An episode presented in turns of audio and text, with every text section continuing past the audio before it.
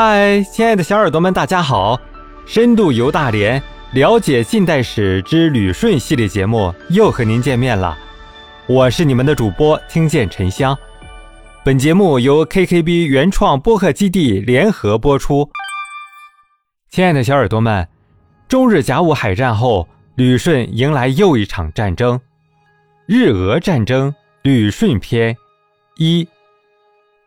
一九零四年二月八日夜，太平洋舰队司令斯塔尔克海军中将为夫人的命名日举办了一场盛大的舞会。远东总督兼远东陆海军总司令阿列克谢耶夫上将是舞会中最重要的客人。前一天，阿列克谢耶夫上将接到了俄国和日本断交的绝密电报，这。让他有些心神不宁。在这场宴会即将开始之际，在夜色的掩护下，一支神秘的舰队悄无声息地出现在了距离旅顺数十公里的海面上。舰队的指挥者叫东乡平八郎，他的舰队将要对俄国人发动一场出其不意的攻击。二十世纪世界上第一场大战。也被称为第零次世界大战即将从旅顺展开。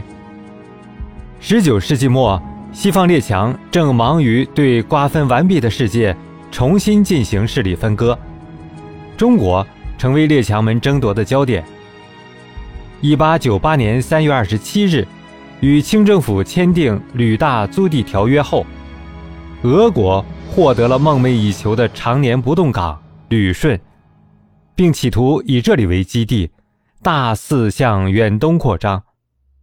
但俄国的野心却触动了日本的神经，旅顺口成为双方势力争夺的关键。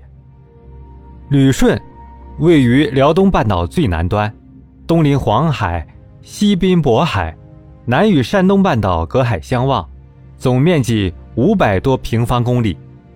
一九零四年初。日本海军联合舰队司令长官东乡平八郎率领的联合舰队驻扎在佐世保港。一九零四年二月五日下午，东乡平八郎接到了由日本海军部最高长官山本全兵卫发来的密函，日本要向俄国开战了，而负责打响第一枪的，就是东乡平八郎和他的日本联合舰队。当时的东乡平八郎五十六岁，他早年被日本政府选送到英国留学，学习商船驾驶。在中日丰岛海战中，东乡平八郎因击沉高升号而一战成名。明治天皇一直想要通过外交途径与俄国划分中国东北和朝鲜半岛的利益，俄国的行为。却迫使日本天皇重新做出选择。